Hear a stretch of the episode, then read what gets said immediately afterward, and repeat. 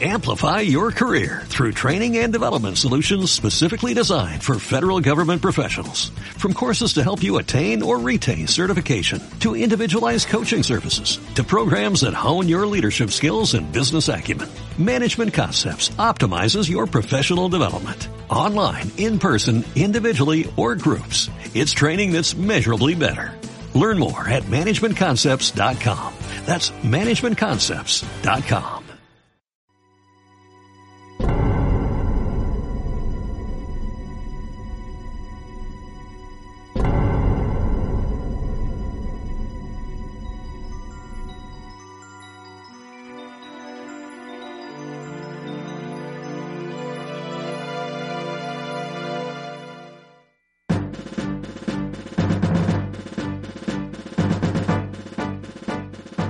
Bienvenidos fans de Nintendo, soy Eneco y esto que estáis escuchando es el 59 capítulo de Arqueología Nintendo. Ya sabéis, vuestro podcast sobre la historia de Nintendo y todas las curiosidades que la rodean. Después de dos capítulos hablando pues de esos litigios judiciales que involucraron a Nintendo y a Sega a inicios de los años 90 en Estados Unidos, esos eh, audiencias congresuales que desembocaron en la regulación eh, de los videojuegos, la clasificación por edades, bueno, pues hoy vamos a dedicar un tercer capítulo también a un nuevo litigio, un nuevo proceso judicial, en este caso no tiene nada que ver con, con, todo este tema de la regulación por edades, pero tiene que ver con algo que yo creo que muchos de nosotros recordamos con mucho cariño, el alquiler de videojuegos. Va a ser un capítulo lleno de nostalgia, un capítulo también en el que va a haber mucha cultura pop y el último capítulo antes de una ristra de capítulos que van a estar dedicadas a juegos de la Super Nintendo. Así que venga, no me enrollo más. Abrochaos muy fuerte los cinturones y acompañadnos en este viaje.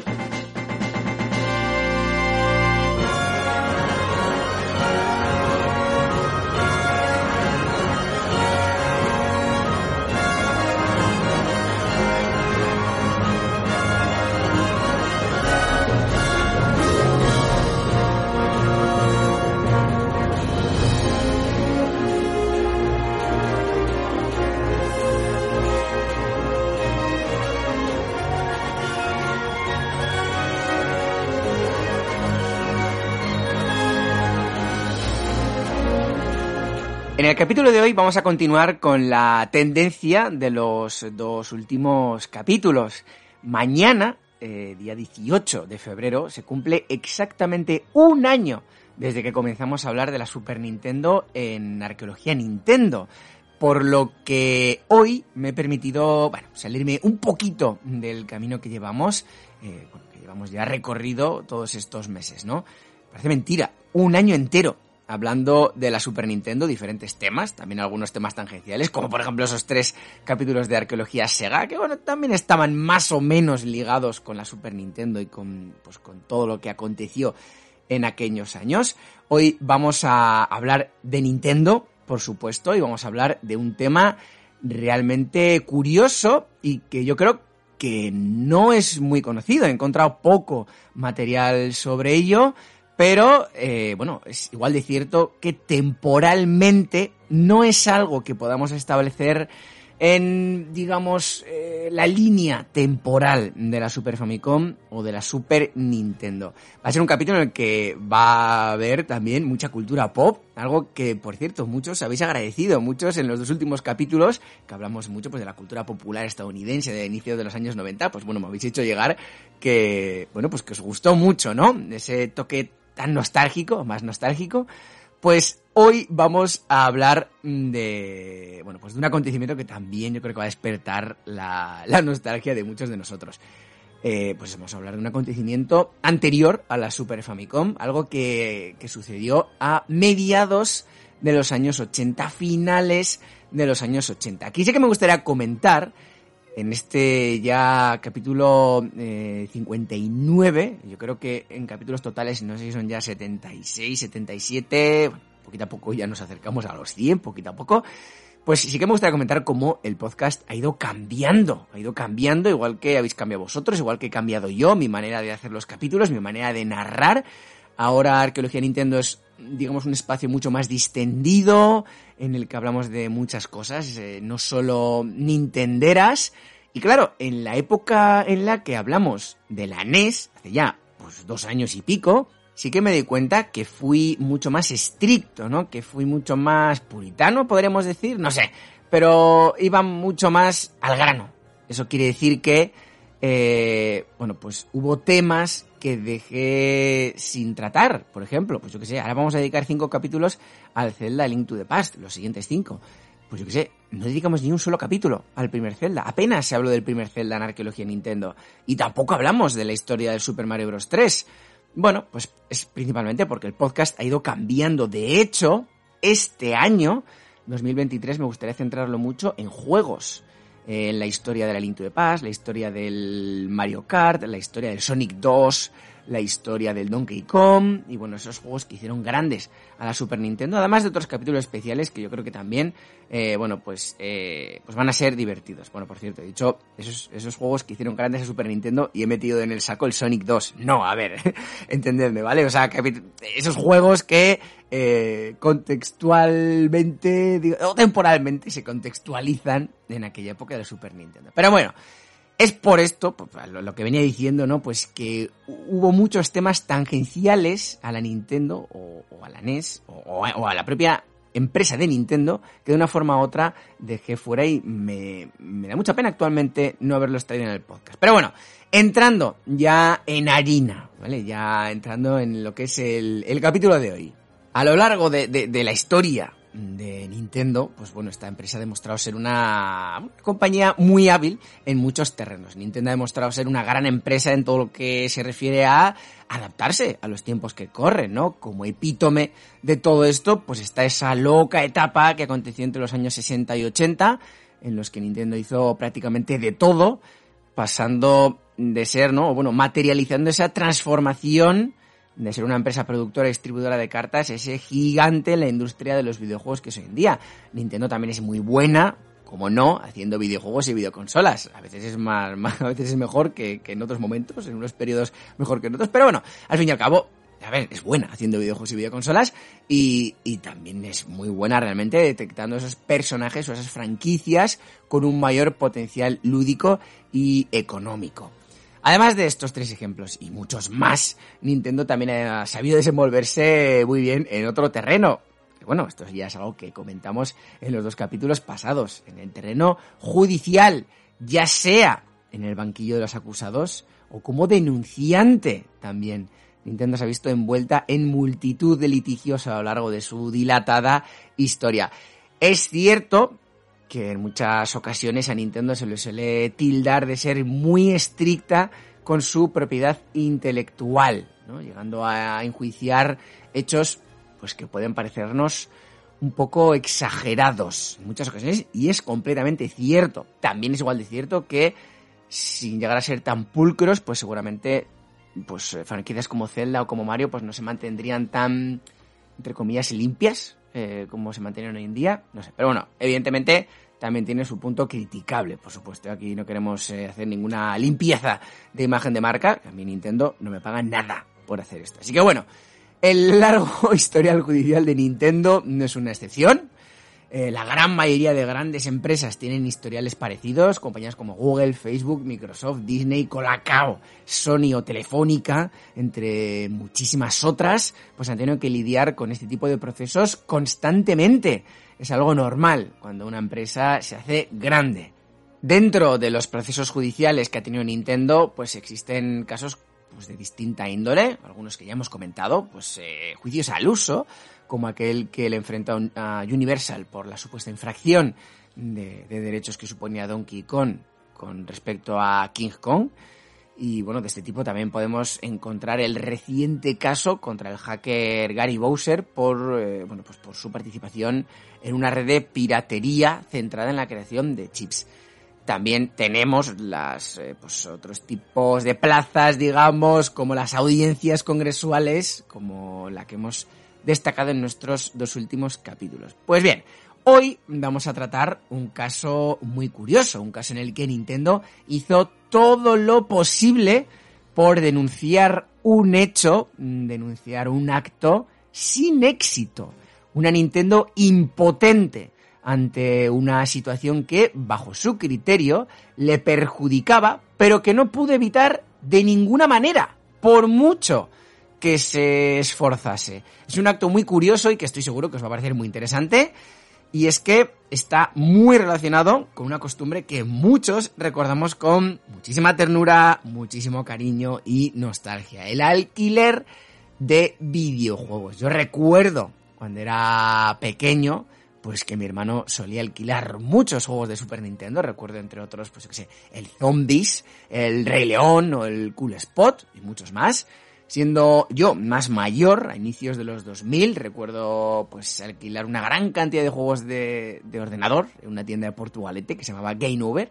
Y bueno, pues qué tiempos aquellos, ¿no? Pues bien, el alquiler de videojuegos fue algo que a mediados de los años 80 Nintendo intentó prohibir de todas las maneras en Estados Unidos y lo intentó con todas sus fuerzas. En España, a día de hoy, creo que el alquiler de videojuegos no está prohibido.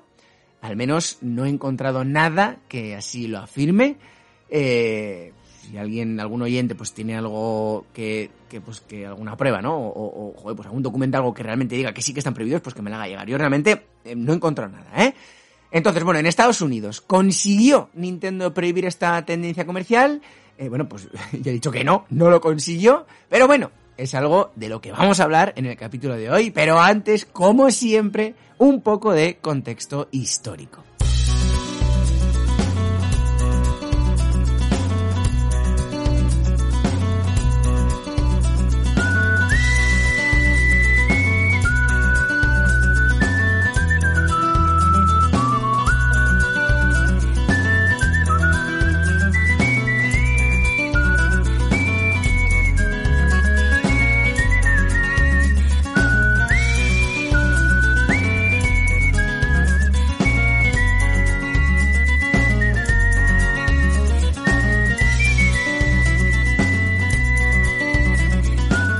Bien, para hablar del alquiler en el mundo de los videojuegos, para, aterrizar, digamos, en, en, este área, pues tenemos que comenzar por el alquiler en el mundo musical.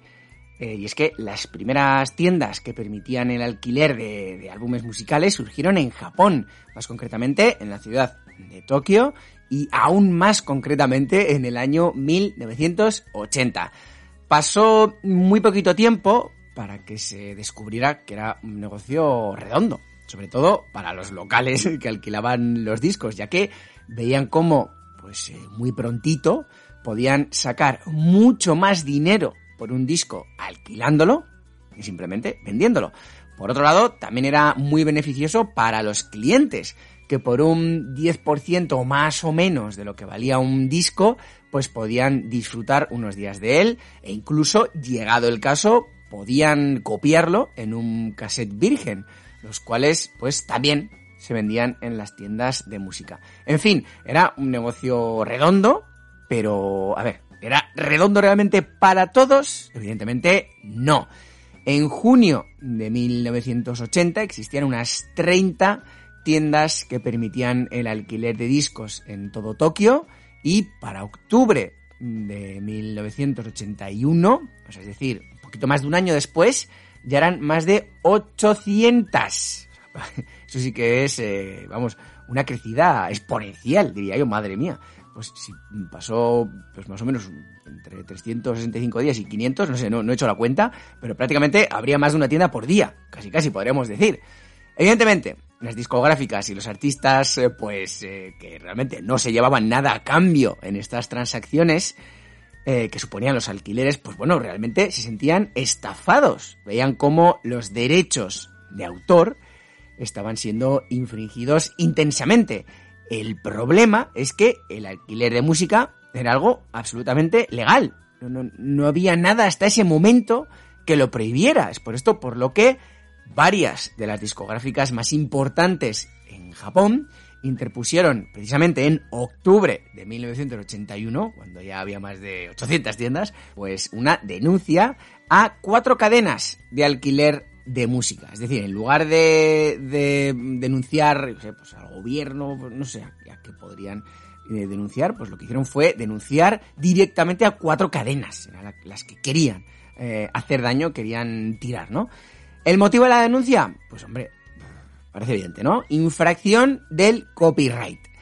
El tremendo éxito que estaban teniendo pues eh, estas, estas prácticas, ¿no? El alquiler de álbumes musicales, pues claro, eh, llamó poderosamente la atención de otro tipo de establecimientos, las tiendas de ordenadores, los cuales comenzaron a hacer lo mismo, pero en este caso tanto con software de uso general como con videojuegos, es decir, que los usuarios podían alquilar tanto juegos como programas más generales e incluso podían obtener una copia pirata de los mismos. Evidentemente, en este caso, las desarrolladoras de videojuegos y de software, pues eh, tampoco estaban del todo contentas, ¿no? Como no podría ser de otra forma. Eh, de esta manera, el alquiler tanto de software como de música continuó siendo legal hasta 1984. O sea que eh, digamos, desde que se interpuso la demanda hasta que finalmente surtió efecto, pues pasó mucho tiempo en el que se pudo alquilar muchos juegos, muchos programas y muchos discos. Así, ya, pues en, en, aquella época, en 1984, pues la ley japonesa de copyright incluyó un nuevo artículo. Hasta ese momento existía el artículo 26, que era el derecho de distribución, también estaba la ley 26 eh, bis, que era el derecho de transferencia de propiedad. Y finalmente se incluyó el artículo 26 ter, que bueno, aquí ter, eh, yo eh, investigando para este capítulo es la primera vez que, escucho eso de ter, ¿no? Pues igual que bis es como la, segunda parte, ¿no? O digamos, ¿no? El, doble. Cuando hay dos de lo mismo, pues ter es cuando hay tres. Y quater, creo, es cuando hay cuatro. En fin, bueno, pues el, artículo 26 ter era el derecho de préstamo o right of lending en inglés. Este nuevo artículo lo que decía era que el propietario del copyright tenía el derecho de escoger cómo, es decir, de qué forma se iba a distribuir su obra. Vale, entonces, ¿cómo reaccionó cada sector multimedia ante esta nueva ley? Porque pese a que esta ley fuese, eh, digamos, empujada por la industria musical, pues evidentemente eh, la industria del alquiler de vídeos eh, o de, películas o de software, pues evidentemente también se vio beneficiado por la aprobación de esta ley. Bueno, pues respecto a la industria cinematográfica, que, pues como ya he dicho, también estaba en el ajo con el alquiler de VHS, pues siguió permitiendo el alquiler de películas, aunque podrían haberlo prohibido, pues no siguieron eh, permitiéndolo, principalmente porque esta industria seguía recaudando muchísimo dinero en taquilla y porque tomaron una medida beneficiosa para su industria y que ellos consideraron más que suficiente, ¿no? acabaron contentos con ella. Y es que esta medida era vender las cintas a las tiendas de alquiler o videoclubs por un precio cuatro veces superior a su precio original. Es decir, que si valía 2.000 yenes una cinta, me lo invento, se lo vendían a 8.000 yenes. De esta forma podían pagar los royalties. Bien, la industria musical, pues bueno, todos podríamos pensar que después de ser ellos los principales impulsores de la denuncia, pues que menos que prohibir tajantemente el alquiler de discos musicales. Pues no, no lo hicieron. Y aquí entra otro factor muy curioso que más tarde volveremos a destacar. Los sectores que de una forma indirecta eh, o bueno, realmente muy directa, estaban haciendo muchísimo dinero gracias al alquiler de música. En este caso, pues eh, las compañías que producían tanto grabadoras de cintas como cintas vírgenes, empresas como Sony, es decir, empresas muy potentes, ejercieron una gran presión para evitar que el alquiler de discos se prohibiera por completo.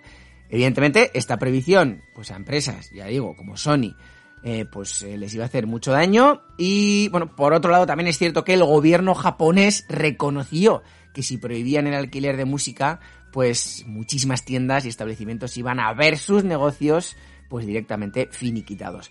Toda esta presión hizo que el alquiler de discos pues como ya he dicho, siguiera siendo legal, pero este alquiler podía empezar a producirse pasado un breve tiempo desde la publicación del disco. Es decir, que el disco se publicaba, tú podías comprarlo, pero no podías comprarlo hasta más o menos pasadas una bueno, entre una y tres semanas del lanzamiento. Por otro lado, las tiendas además estaban obligadas a pagar de vez en cuando una cantidad de dinero a las discográficas en concepto de royalties. Y bueno, los videojuegos en Japón, el alquiler de videojuegos, pues en este caso, ni de manera absolutamente rotunda, se prohibieron por completo. En Japón, el alquiler de videojuegos se prohibió. Detectaron que este tipo de alquiler era una amenaza para, para su industria y por ello, pues eso, se prohibió. A no ser que el poseedor del copyright lo permitiera. Por esto por lo que eh, si tenéis un juego japonés de antaño, sobre todo, pues eh, podéis leer en la parte trasera de la caja eso de For Sale and Consumer Use Only in Japan, Commercial Use and Rental are prohibited. prohibited. Pues lo que quiere decir es que realmente eh, tan solo, o sea, digamos que los videojuegos eran únicamente para ser vendidos y, jugados, consumidos únicamente en Japón, decir, que los juegos japoneses solo se podían vender y consumir en Japón, y que no se podía alquilar el videojuego ni eh, darle un uso comercial. Es decir, que si yo tenía una tienda o lo que sea, o, en mi casa, bueno, en mi casa igual era un poco más amateur, ¿no? Pero yo si tengo una tienda, no podía eh, comprarme Super Mario Bros. 3 y cobrar a la gente por jugar a él, por ejemplo. Eso no se podía. Y salía en la gran mayoría de videojuegos de aquella época. A mí, a este respecto, me parece súper curioso el hecho de que las cajas de los juegos japoneses de antaño estén escritas en su mayoría en japonés, salvo justo esa parte, que estaba en los dos idiomas, japonés e inglés. Supongo que para evitar que el juego se vendiese fuera de Japón, es decir, que los extranjeros supiéramos, eh, aunque no supiéramos japonés, bueno, pues detectásemos que vender el juego fuera de Japón estaba prohibido o alquilarlo. Yo personalmente he mirado todas las cajas de juegos japoneses que tengo y en la vasta mayoría he encontrado este mensaje con alguna curiosidad que otra. Por ejemplo, en los juegos que tengo de la Famicom, en muy poquitos he visto el mensaje, aun siendo juegos posteriores al 84, que fue el momento en el que entró en vigor la ley. Quizá es que el mensaje esté únicamente en japonés. Puede ser, y yo no lo haya detectado. A lo mejor hay juegos de Famicom que tengo que son del 85, del 86, el mensaje está en japonés y yo no lo he detectado. Puede ser. Eso sí, en todos los juegos de Nintendo 64, Super Famicom, WonderSwan, Neo Geo Pocket, GameCube, Nintendo 3DS y Game Boy Advance, en todos, sin excepción, aparece el mensaje de que tan solo se puede usar y vender el juego en Japón y que su uso comercial y, el alquiler está prohibido. En los juegos de Game Boy que tengo, japoneses, en todos pone que solo se puede vender y usar en Japón, pero en pocos he visto el tema del alquiler. Curioso, pero lo más curioso está eh, en los juegos de Game Boy Color japoneses que tengo, como el Oracle of Season y Oracle of Fates, donde pone explícitamente y en inglés que además de todo lo que he comentado, la reventa o compra de segunda mano también está absolutamente prohibida. Es decir, me llama poderosamente la atención, ¿no? En, estos juegos estaba prohibida la reventa. ¿no? Eso sí, curiosamente esto solo lo, he detectado en las cajas de la Game Boy Color. Respecto a la Switch, pues no tengo ningún juego en japonés, pero estado mirando en internet y no he visto ningún mensaje en las cajas. No sé si quizá es por lo que he comentado antes, que el mensaje está únicamente en japonés, y claro, pues como lamentablemente no sé japonés, pues nada. Pero bueno, en resumidas cuentas, que el alquiler de videojuegos se prohibió en Japón y por lo tanto Nintendo podía respirar tranquila. Su negocio no sufriría las consecuencias del alquiler. Eso sí, en Estados Unidos la situación era muy diferente y Nintendo estaba dispuesta a todo para cambiar las cosas.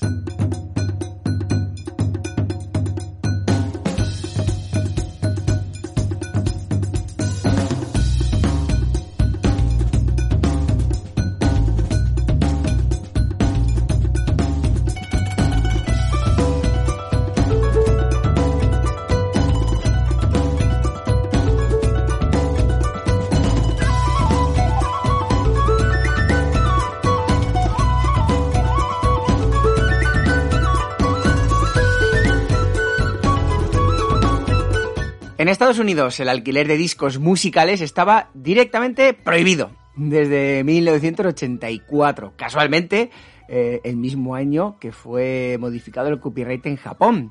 Y bueno, esto era así gracias a una ley llamada Record Rental Amendment of 1984. Eh, por cierto, algo que he descubierto mientras preparaba este capítulo es que se puede acceder a esta ley a través de Internet, en la página web del propio Congreso de Estados Unidos, eh, www.congress.gov.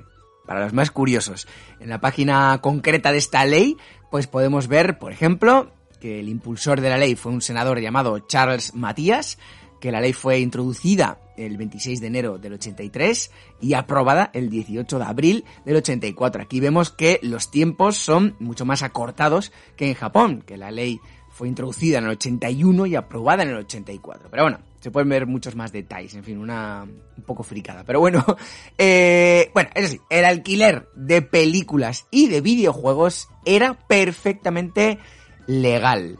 En el año 1988, los ingresos que generaba la industria del alquiler de vídeos superaron los 5 billones de dólares americanos. Aquí hay que tener en cuenta que en Estados Unidos 5 billones es lo mismo que 5 mil millones en, Europa. Es decir, en Europa, eh, o sea, para lo que los estadounidenses es un billón, para nosotros en Europa es mil millones. Es más, el alquiler de vídeos generaba más dinero que los ingresos en las taquillas. Y bueno, eso sí, de los 5 billones de dólares, pues había una pequeña proporción que venía no de los vídeos VHS, sino de los videojuegos. Entonces, una pequeña proporción que además iba en aumento. Las secciones en los videoclubs dedicadas a los videojuegos eran cada vez más eh, grandes para gozo de los consumidores y desgracia sobre todo para eh, Nintendo. Howard Lincoln, recordemos, vicepresidente de Nintendo of America y el abogado que defendió a la compañía durante las audiencias congresuales de las que hablamos en los dos capítulos anteriores, bueno, pues Howard dijo lo siguiente sobre todo este tema del alquiler de videojuegos. El alquiler de videojuegos es una violación comercial. Nosotros gastamos miles de horas y millones de dólares para crear un videojuego. Lo único que espero, por lo tanto, es ser recompensado cada vez que uno de nuestros juegos sea vendido. De repente aparece de la nada un sistema que distribuye nuestros juegos a miles de personas sin que yo obtenga ningún ingreso. Tanto las personas que desarrollaron el juego como Nintendo nos sentimos estafados. Como bien comenta Norman Caruso en su canal Gaming Historian, precisamente sobre este tema, es justo eh, mencionar que la industria del videojuego no era igual que la del alquiler de películas. Y es que las cintas VHS de las películas salían a la venta aproximadamente seis meses después de ser estrenadas en el cine. Claro, en esos seis meses, pues hombre, un tiempo más que suficiente como para rendir de forma extraordinaria en los cines y si tú tenías ganas de ver la peli, pues no tenías otra que ir al cine o esperar seis meses.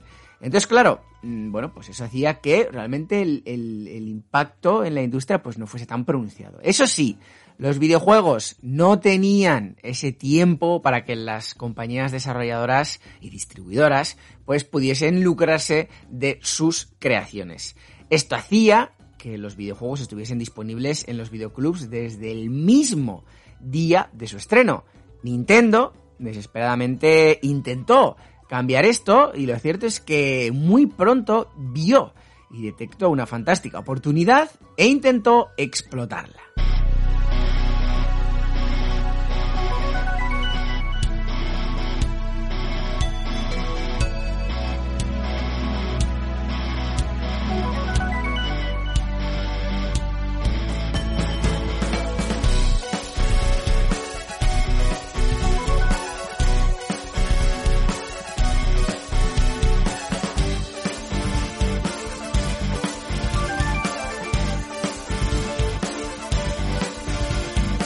Bueno, pues eh, para su regocijo, Nintendo se percató que se estaba preparando un proyecto de ley para llevarlo al Congreso llamado Acta para la Reforma del Alquiler del Software de Ordenadores. Esta ley estaba siendo desarrollada por la SPA, la Asociación de Publicadores de Software, además de otras compañías del sector como, por ejemplo, Microsoft. Y su principal objetivo era prohibir de forma tajante el alquiler de software para poder así detener la piratería. Y ojo, porque este es un detalle muy importante, como veremos después, el hecho de que el objetivo final de esta ley realmente era el de detener o al menos ponerle freno y obstáculos a la piratería. Bueno, pues viendo que se estaba preparando una ley para prohibir el alquiler de software, pues Nintendo pidió formar parte de esa ley, ya que realmente los videojuegos son software. No sé, todo parecía lógico, ¿no? Era algo que además ya se había hecho en Japón, eh, no había ningún argumento, ¿no? Pues para pensar en ese momento que la jugada le iba a salir mal a Nintendo. Pero, de la misma forma que las empresas productoras de cassettes vírgenes y grabadoras intercedieron para, digamos, aligerar las restricciones del alquiler de música en Japón, pues aquí otro sector iba a interponerse entre Nintendo y el acta para la reforma del alquiler del software de ordenadores. Este sector fue el órgano que representaba a todas las tiendas que se dedicaban al alquiler de vídeos, es decir, los videoclubs. Este órgano se llamaba Video Software Dealers Association o Asociación de Distribuidores de Programas de Vídeo. Esta asociación expresó que no iba a poner ningún impedimento en que la ley fuese llevada al Congreso y que fuese aprobada. Pero que si a la Asociación de Publicadores de Software se le ocurría introducir eh, o, o bueno, o incluir a los videojuegos en su proyecto de ley, harían todo lo posible por tumbar la ley de una forma u otra. Aquí Nintendo pues se sintió completamente desamparada, completamente abandonada y finalmente los videojuegos fueron excluidos de la ley. Es decir, cedieron a la presión y finalmente, como bueno, como parecía indicar, ¿no? Pues la ley fue aprobada sin problemas. En esta ley, precisamente para que Nintendo y los videojuegos no pudiesen incluirse, es decir, que, realmente la, la Asociación de Publicadores de Software incluyó una cláusula directamente para dejar a los videojuegos fuera. Es decir, en esta ley se incluyó una cláusula que decía que se excluía todo programa que fuese incluido o usado por una computadora con objetivo limitado diseñada para jugar a videojuegos. Es decir, que los programas que fuesen diseñados para computadoras con un uso muy limitado, como eran las videoconsolas de la época, eh, que valían para jugar y ya está, bueno, pues entonces todo el software hecho para esas computadoras de uso limitado quedaba excluido de la ley. Bueno, eh, ¿cuál fue el argumento, no? Que la Asociación de Publicadores de Software le dio a Nintendo, porque evidentemente tuvo que dar una explicación a Nintendo. Bueno, pues la explicación fue que los videojuegos, los cartuchos de la NES, eran virtualmente imposibles de piratear. De ahí que antes haya destacado que era muy importante incidir en que el objetivo final de esta ley era detener la piratería, porque fue la excusa perfecta para dejar a Nintendo y a los videojuegos fuera. En fin, estaba claro que ese fue un argumento que le dieron a Nintendo pues para justificar el dejarles fuera, porque realmente a la Asociación de Publicadores de Software no les costaba nada incluir a, Nintendo. Bueno, Nintendo no, incluir a los videojuegos. Pero cedieron ante la presión y finalmente le dieron esa excusa a Nintendo. Lo dicho, realmente la razón eh, fue el ceder ante las amenazas recibidas por la Asociación de eh, Distribuidores de Programas de Vídeo. Como ya he comentado, la ley fue aprobada el 1 de diciembre de 1990. Nintendo, absolutamente disgustada, no dio su brazo a torcer y luchó por crear una nueva ley llamada Computer Software Protection Act o Acta para la Protección del Software de Ordenadores. Esta ley, que fue presentada por Joe Barton, un representante congresual por Texas, eh, proponía no prohibir el alquiler de videojuegos, pero sí darle un periodo de un año entre la publicación de un juego y la posibilidad de alquilarlo. Es decir, Nintendo no pidió que se prohibiera el alquiler de videojuegos, simplemente pedía un periodo de gracia similar al que tenía el sector del cine pues con las cintas VHS. A ver, también es cierto que, bueno, si bien Nintendo tenía razón, eh, realmente ese periodo de un año igual era demasiado, ¿no? Igual tres meses, seis meses podía ser más que suficiente, pero bueno, lo que Nintendo realmente pedía era eh, pues un trato equitativo. Pero bueno, pues el sector del cine y de los videojuegos no era el mismo, no tenía la misma fuerza en el año 1990 como sí eh, lo tiene ahora. El sector de los videojuegos ahora es una industria muy potente. Y bueno, finalmente la ley no es que no fuese aprobada, es que ni siquiera fue revisada por el Congreso estadounidense.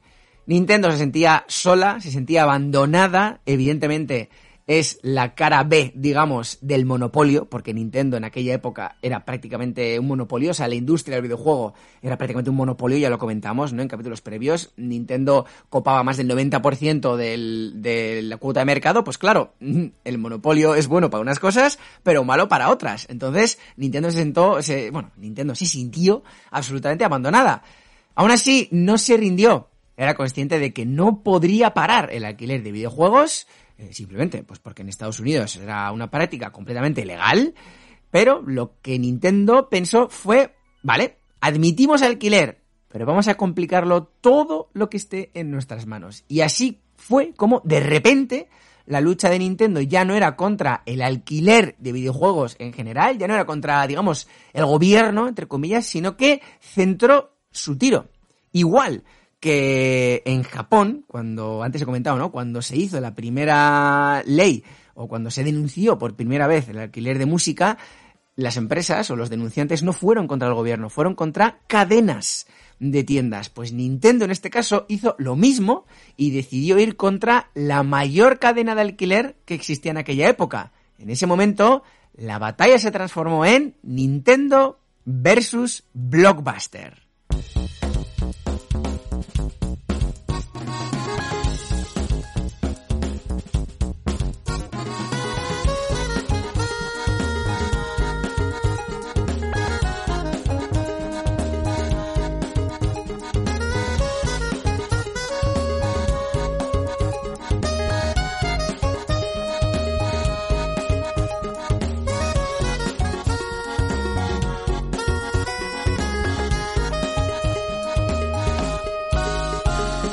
Bien, una he dicho todo esto y habiendo aparecido ya en escena Blockbuster, como no podría ser de otra forma en arqueología Nintendo, que, me lío a hablar de cualquier movida, pues bueno, vamos a hablar un poquito acerca de esta otrora reina de las tiendas de alquiler de películas y videojuegos. Lo vamos a hacer brevemente, ya que para los que ya tenemos cierta edad, pues joder, recordamos con mucho cariño aquella época en la que íbamos a la tienda a alquilar videojuegos, no esperábamos con ansias el fin de semana para alquilar una película, que bueno, en mi caso normalmente la alquilaban eh, mis aitas, mis padres, y, bueno, pues al final, el fin de semana, pues te quedabas hasta tarde viendo la peli con, tus aitas. Eh, entonces, bueno, yo creo que la historia de Blockbuster es como el, el, auge y caída del mundo del alquiler de VHS y de, y de videojuegos. Pero bueno, seguramente a muchos europeos eh, no nos suene mucho esto de Blockbuster. Seguro que hay oyentes que no conocen este nombre, pero bueno, todos los oyentes que nos escuchen desde el otro lado del Atlántico, estoy seguro de que absolutamente todos lo conocerán y de sobra. Pues bien, Blockbuster nació el 19 de octubre de 1985 en la ciudad de Dallas, en, en Texas, y su fundador fue un tal David Cook que después de trabajar eh, durante muchos años en el sector del gas y del petróleo, y después de ver cómo ese negocio pues estaba estancando, pero bueno, decidió emprender y abrir una gran tienda de alquiler de películas, como ya hemos dicho, en Dallas. En el 85, el alquiler de cintas VHS era un negocio bastante lucrativo, y eso era algo que David sabía, pero también sabía otra cosa, y es que eh, ese negocio tenía además mucho potencial para crecer aún más. La tienda de David, eh, la que montó en, Dallas, pues tuvo muchísimo éxito, gracias no solo al propio negocio del alquiler, sino gracias a un novedoso sistema de código de barras, algo que a día de hoy ya está, eh, bueno, pues súper instaurado. Bueno, pues en ese momento era novedoso y este nuevo sistema de código de barras, pues le permitió a ese primer blockbuster gestionar fácilmente un inventario de miles de películas. Claro, en aquel momento las tiendas más humildes, por mucho que hubiese, pues yo qué sé, miles, cientos de tiendas, decenas en una ciudad, pues no podían llevar el registro de muchísimas películas, ¿no? Y su stock se reducía pues a unos 100, 200 títulos, como mucho 500. Claro, con un stock tan gigantesco como el de Blockbuster, que tenía eh, pues miles de películas, pues David Cook pues le fue muy sencillo crecer. Este novedoso sistema de registro también le permitía a Blockbuster hacer un seguimiento mucho más eficiente de sus clientes, así sabían pues dónde estaba cada película, quién las tenía, desde cuándo y por eso le permitía, y esto es algo muy importante, le permitía cobrar eficientemente las multas por entregar las películas tarde. Y ojo, porque estas multas son clave. En sus mejores años, Blockbuster embolsaba más de 800 millones de dólares eh, pues al año gracias a estas multas. Casi nada.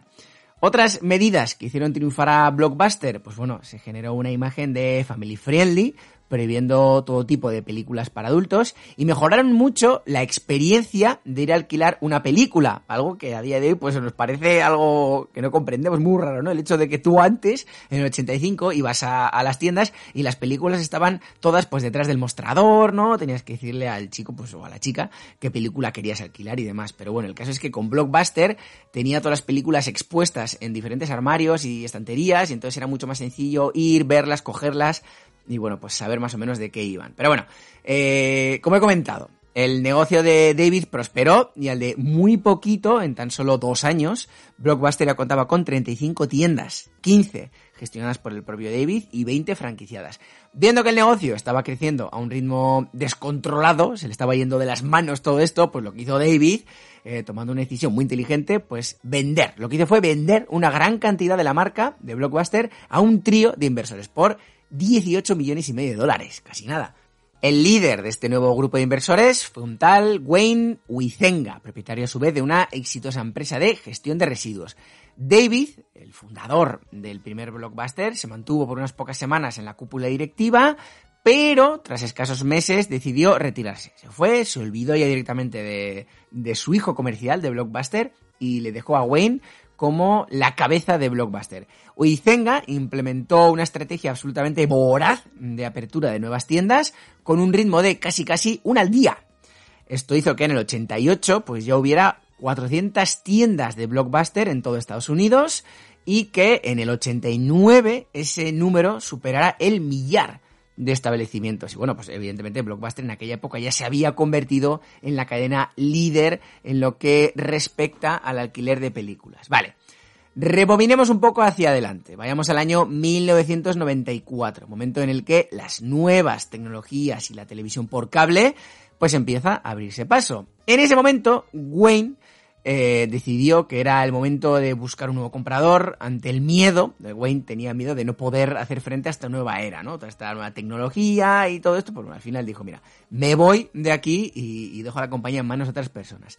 Apareció un comprador, este fue Viacom, que se hizo con la compañía por 8.400 millones de dólares. Recordar que, que la primera venta fue de 18 millones y medio, que seguramente le vendría muy bien a David Cook, pero bueno, aquí fueron 8.400 millones de dólares.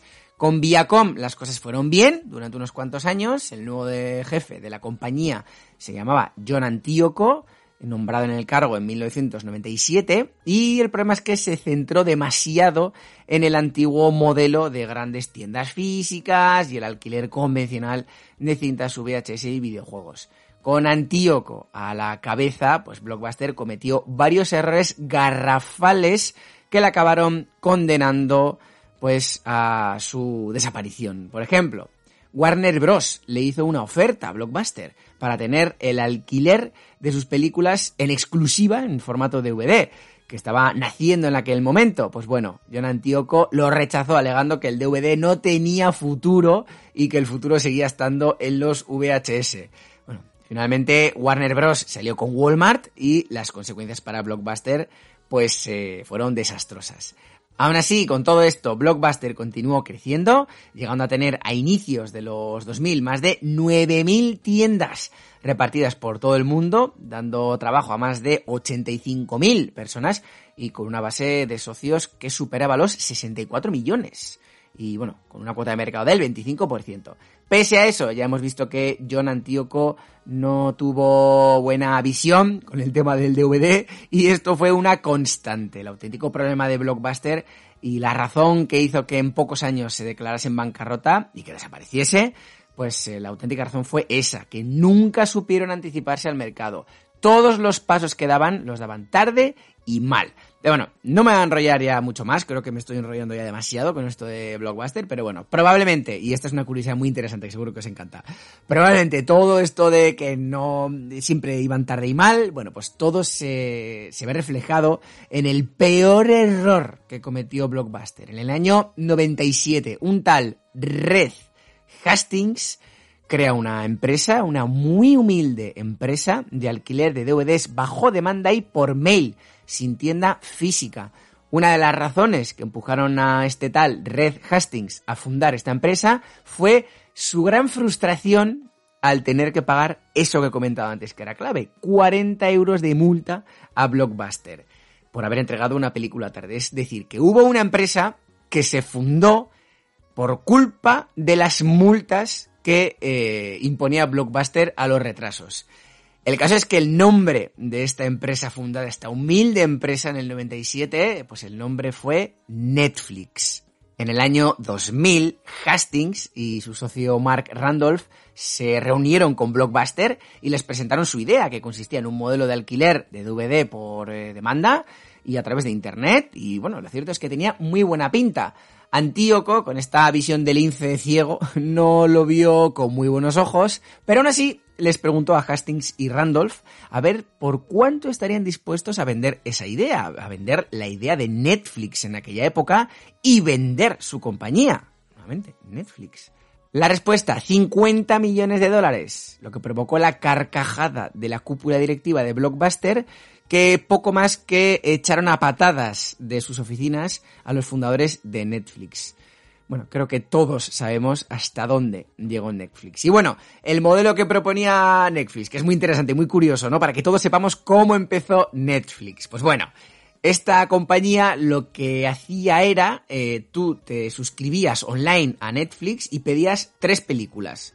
Y tú pagabas al mes, tú pagabas, creo que eran 20 dólares al mes. Tú pedías tus tres películas favoritas, las que fueran, te las mandaban a casa y cuando tú bueno, tú podías tenerlas todo el tiempo que quisieras, como si hubieran, pues, qué sé, seis meses, y cuando tú quisieras una película nueva, lo que tenías que hacer era, pues, por, por eh, correo, que además lo pagaba eh, Netflix, por correo devolvías uno de los DVDs que tú tenías y te entregaban una de las películas que tú querías. La verdad que era un sistema muy interesante, no había multas por retrasos, que era lo que no quería Hastings, y era un concepto muy innovador. Y bueno, pese al revés, con Blockbuster, Netflix continuó y consiguió crecer considerablemente los próximos años, llegando a un millón de suscriptores en únicamente tres años. Y bueno, la historia continuó, Blockbuster siguió demostrando que no tenía visión para adaptarse a los nuevos tiempos, la empresa llegó tarde a la era del DVD, llegó tarde al servicio de alquiler por correo, llegó tarde a los servicios de streaming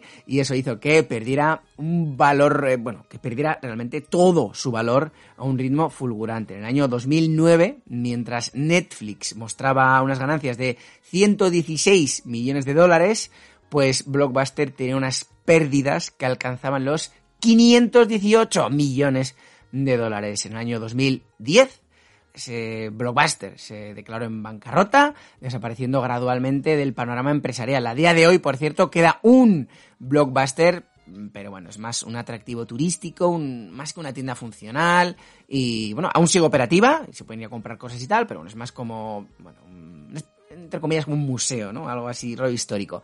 Podemos verla en Benz, Oregón, pues si algún día paséis por ahí. Y bueno, después de seguramente pasar demasiado tiempo hablando de Blockbuster, por una arqueología de Nintendo, espero no haberos aburrido, volvemos ya a Nintendo y volvemos a Blockbuster y a esa guerra de Nintendo versus Blockbuster para ver cómo pues finalizó pues esta guerra entre estas dos grandes compañías.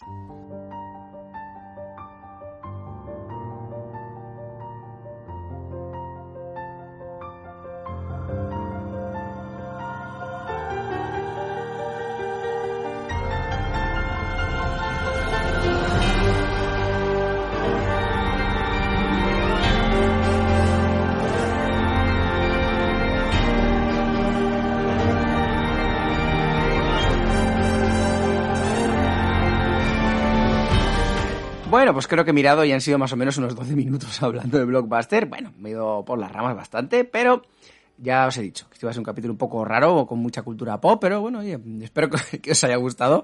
Pero bueno, volvamos a 1989, un momento en el que eh, Nintendo decidió cambiar de estrategia e ir directamente contra el rey de la industria del alquiler, Blockbuster. En ese momento, hay que decirlo, Nintendo era una compañía herida y que casi casi podríamos decir que andaba como pollo sin cabeza. Implementó una primera medida mediante la cual rechazaba el vender juegos directamente a las tiendas de alquiler. Pero bueno, como puede parecer lógico, esta fue una medida muy sencilla de, de, rechazar, no, bueno, no, más que rechazar, de evitar. Recordemos, el alquiler era 100% legal, por lo que los empleados de las tiendas de alquiler iban a las tiendas normales y corrientes, las tiendas de videojuegos, compraban los juegos y luego los ponían en alquiler en sus tiendas. En fin, así de sencillo. Nintendo entonces implementó una medida absolutamente inaudita y que claramente hacía ver que pues se estaba volviendo un poco neurótica con todo esto. Y es que en junio del 89 Nintendo mandó una circular en la que decía que las tiendas limitaban las ventas a únicamente dos cosas o dos piezas de Nintendo por cliente. Es decir, si te comprabas el Mario y el Soccer, por ejemplo, ya no podías comprarte nada más. Supongo que hasta el día siguiente o algo así, pero bueno. Y ojo, que esto incluía también el hardware, o sea que si te comprabas la NES, eh, un día, ¿no? Vivas, te compras la NES, solo podías comprarte un juego, por ejemplo. Nintendo además dejó bien claro que incumplir esta norma conduciría al corte de suministro de productos. Es decir, que si una tienda te vendía tres juegos y Nintendo se daba cuenta de ello, esa tienda dejaría de recibir cualquier producto de Nintendo. Es decir, que la cosa se ponía seria. Esta medida era casi casi más perjudicial para Nintendo que para las tiendas de alquiler. Al fin y al cabo, pues no sé, puedes ir comprando los juegos poco a poco. No es que salgan juegos todos los días y menos en aquella época, por lo que bueno, pues las tiendas podrían ir racionando las compras. En fin, una medida un tanto rara, no podemos negarlo y como ya he dicho, daba a entender, pues era una medida que, que dejaba claro que Nintendo estaba muy herida y pues eso, como pollo sin cabeza. Eh, como ya hemos comentado, había una compañía que se le metió entre ceja y ceja a Nintendo y esa fue Blockbuster. Para el 89, que era cuando, digamos, eh, estaba esta guerra, eh, ya era un gigante. Contaba con más de 650 tiendas en Estados Unidos, tiene unos beneficios anuales de unos 664 millones de dólares. Y bueno, es justo decir que de esos 664 millones, pues tan solo 20 millones venían del alquiler de videojuegos. Pero evidentemente, aunque el porcentaje fuese pequeño respecto al beneficio global, pues hombre, Blockbuster no estaba dispuesta a bailarle el agua a Nintendo y a perder esa cantidad de dinero que realmente era mucha. Entonces, bueno, Nintendo se esforzó por encontrar una forma de dañar a Blockbuster de cualquier forma que fuera posible. Y de tanto buscar y requete buscar, encontró por fin una manera de hacerlo. Y lo más curioso es que este, entre comillas, regalo le vino del elemento menos esperado, los manuales de instrucciones.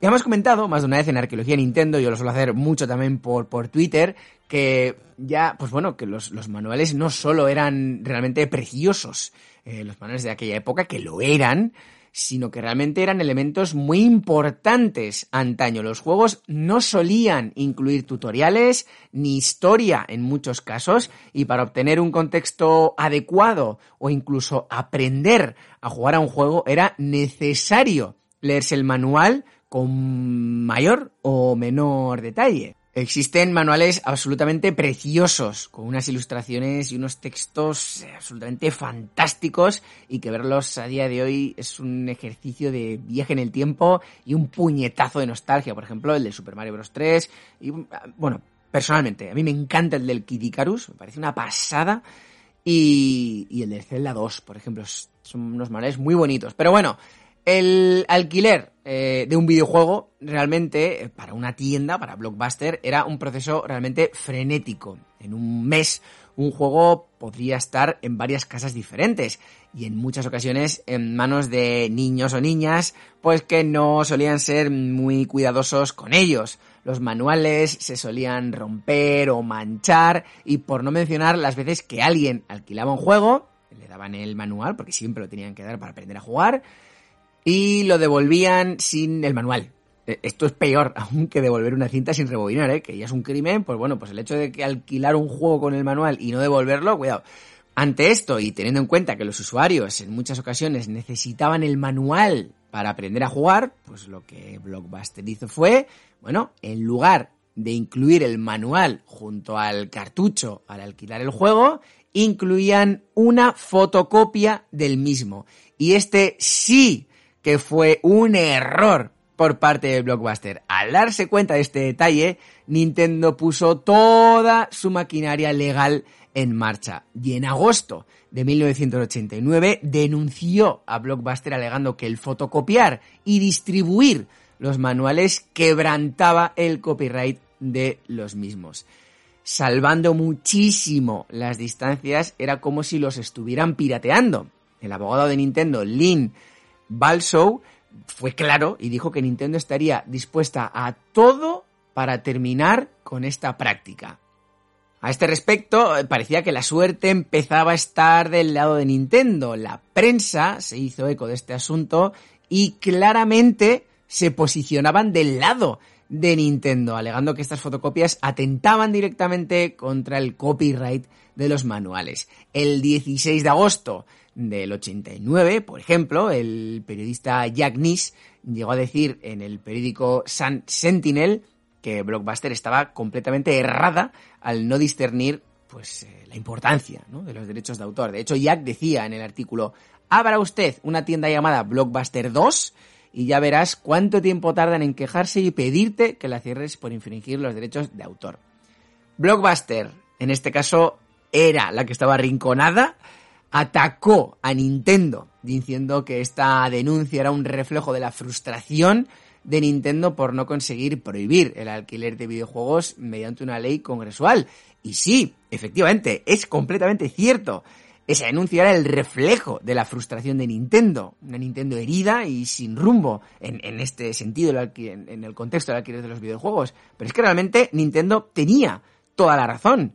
Eh, no, se podían eh, fotocopiar los manuales. En fin, Nintendo exigió a Blockbuster que dejase de fotocopiar sus manuales y esta terminó aceptando y comenzó a buscar alternativas como crear sus propias versiones de los manuales, ¿no? A mano, los empleados creaban sus propias versiones de un manual y eso sí que lo distribuían.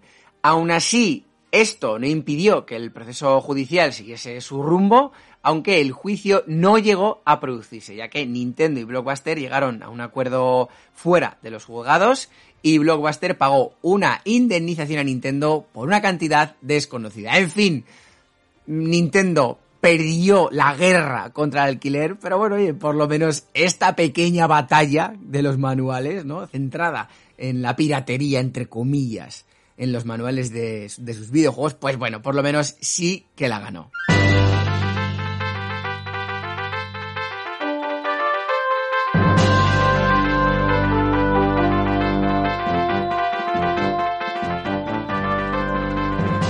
En fin, la batalla entre Blockbuster y Nintendo no dio para mucho más, ya que, como hemos comentado, pues realmente el alquiler seguía siendo legal, por lo que Nintendo, por mucho que consiguiera esta pequeña victoria, pues como ya he comentado, terminó perdiendo la guerra. También es cierto que, bueno, este malestar entre Nintendo y Blockbuster duró no muchos años, ya que después Nintendo llegó incluso a colaborar con Blockbuster. Por ejemplo, el caso del juego Final Fight Guy, que era una variante del Final Fight en el que no podías, o sea, en el que podías jugar además de con Agar, con Guy, porque en la versión de Final Fight original del SNES e solo podías jugar con Agar y Cody. Bueno, pues este Final Fight Guy solo se podía obtener en Estados Unidos mediante alquiler, mediante Blockbuster. O sea que parece ser que con, y además de muy poquitos años. Bueno, pues Nintendo y Blockbuster llegaron a un acuerdo, llegaron a llevarse bien, incluso Nintendo parece que le dejó de importar el tema de los alquileres, ¿no? En fin, algo también muy parecido a lo que pasó con Nintendo y Target, que hubo un boicot de, entre ellos, ¿no? Por todo el tema este que comentamos de las devoluciones y luego al de muy poquito levantaron el veto y Target ha tenido, bueno, ha, llegado a vender ediciones especiales de consolas de Nintendo. Pero bueno, hasta aquí este capítulo de hoy, eh, hablando de este hecho tan curioso, eh, hemos rodeado, lo hemos aderezado mucho con tema de cultura pop y bueno, pues ya está. Eh, yo creo que a partir de ahora los capítulos siguientes ya tenemos que ponernos serios porque vamos a hablar de uno de los grandes juegos, ya no solo en la historia de Nintendo, sino en la historia de los videojuegos. Vamos a dedicarle cinco capítulos a hablar del The Legend of Zelda a Link to the Past, empezando por dentro de 15 días. Va a ser un capítulo absolutamente antológico. Bueno, los cinco lo van a ser, tengo que decirlo, ¿no? Si no lo digo yo, ¿quién me lo va a decir? Así que espero que estéis todos y todas allí porque va a ser espectacular. Así que venga, lo dicho, muchísimas gracias por estar aquí. Otro capítulo más. Nos vemos en dos semanas. Un abrazo.